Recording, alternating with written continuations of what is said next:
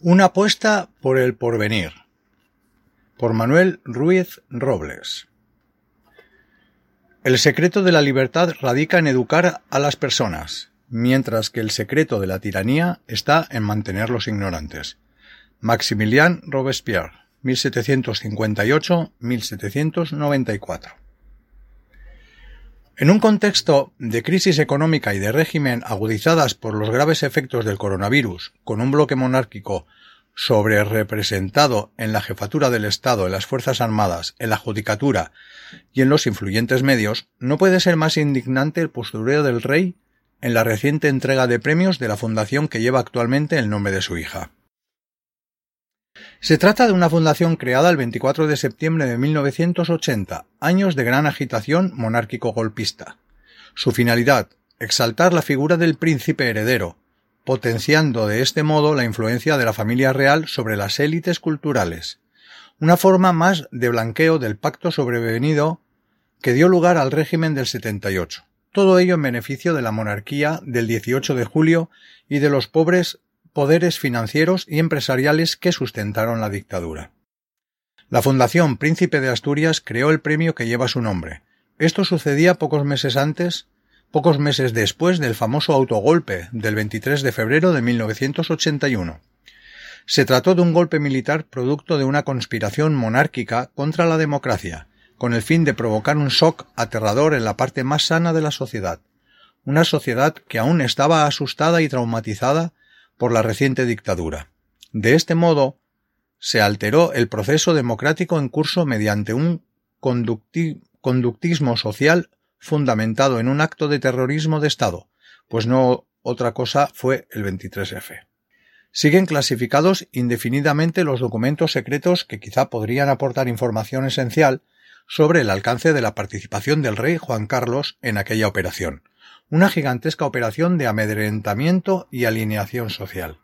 Sin embargo, aunque en aquellas fechas se hubiese conocido con todo detalle su implicación en el autogolpe, ésta no hubiese tenido consecuencias penales, dada la impunidad constitucional del rey, un rey ya emérito que está siendo investigado por las fiscalías suiza y española.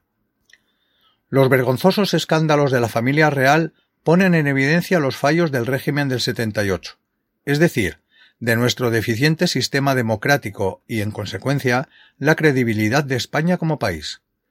Un rey emérito, padre del rey y abuelo de la princesa, que se ha fugado preventivamente a los Emiratos Árabes, a la espera quizás de posibles acontecimientos judiciales. La Fundación Princesa de Asturias, así como otras conocidas organizaciones paraestatales, actúan de facto como instrumentos al servicio de la corona, es decir, del régimen monárquico cuyo jefe máximo goza de una impunidad absoluta.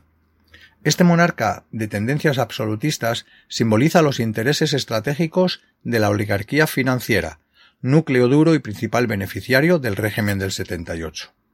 Prueba de ello es la lista de patronos de la Fundación Princesa de Asturias, formada por una nutrida mayoría de notables banqueros, cuya lectura deja entrever a qué clase social están vinculados los intereses de la corona, poniendo en evidencia la falsedad de su pretendida neutralidad. Su actitud, teóricamente imparcial, en la práctica no es más que un postureo nada convincente, pues nunca ha condenado el franquismo, al igual que su padre, impidiendo de hecho la ilegalización efectiva de la dictadura. Los vivas al rey de los portavoces de la ultraderecha monárquica durante la reciente moción de censura no tienen otro objeto que doblegar a los demócratas para que aceptemos a los miembros de la dinastía borbónica, heredera del franquismo, como presuntos pacificadores contra toda evidencia histórica. Por si quedase alguna duda, el líder del movimiento ultraderechista, Santiago Abascal, lo expresó claramente al afirmar que un centímetro de la piel del rey vale más que la mayoría de los representantes electos. Es decir, según se deduce de las afirmaciones de este prócer de la patria, la soberanía no ha de residir en el pueblo, sino en la persona del rey, más, valiosa que la soberanía popular. A fin de cuentas, el alegato de, de un gran demócrata, sin duda, un ocurrente retrato para la posteridad. En estos momentos no hay más derecha democrática, desgraciadamente, que la soberanista, catalana y vasca, pues la derecha democrática que pudo ser quedó varada en la conspiración monárquica del 23F, con la defenestración manu militari del presidente electo Adolfo Suárez, que derivó en una voladura controlada de la UCD. Puede que Pablo Casado, tras la escenificación de su ruptura con Vox, se aleje del franquismo fundacional que habita en la monarquía, algo que aún está por ver y resulta bastante inverosímil.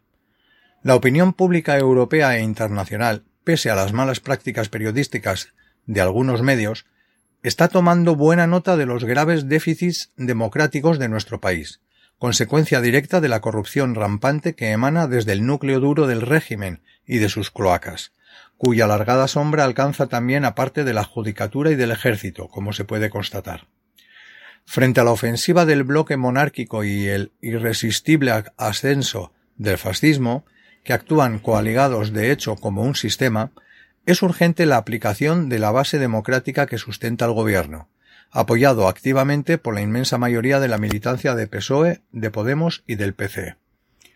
Es obvio que los apoyos puntuales que recibe el gobierno de coalición progresista no bastarán para frenar la ofensiva monárquica que, junto al tsunami fascista que pretende engendrar Vox, amenazan con devorar lo que pudo ser y no fue, una derecha democrática.